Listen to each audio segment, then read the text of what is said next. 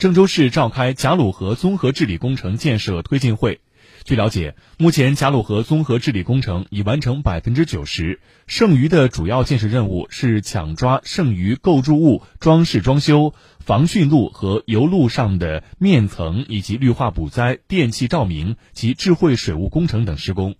郑州市嘉鲁河综合治理工程建管局及时安排项目公司办理复工手续，严格按照相关要求做好各项准备工作，科学有序组织复工复产，抓质量抢进度，确保重点项目顺利推进。